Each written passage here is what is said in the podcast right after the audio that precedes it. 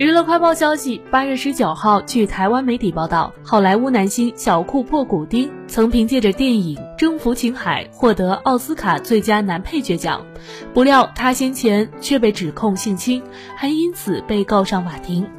该匿名女子指出，小库珀古丁在2013年于纽约某饭店的房间内对她两度性侵。据外媒 Variety 报道，一位匿名女子指出，小库珀古丁在2013年纽约 SoHo 区的一家饭店房间内对她两度性侵。从法庭文件的记录上来看，事件发生在2013年8月的某家酒吧。小库珀古丁以要换衣服为由，邀请他回到自己所住的饭店楼下喝酒。不料在抵达后，小库珀古丁直接将他带上房间。一回到房间，小库珀古丁直接在该匿名女子面前脱光，女方随即以要下楼见朋友为由离开。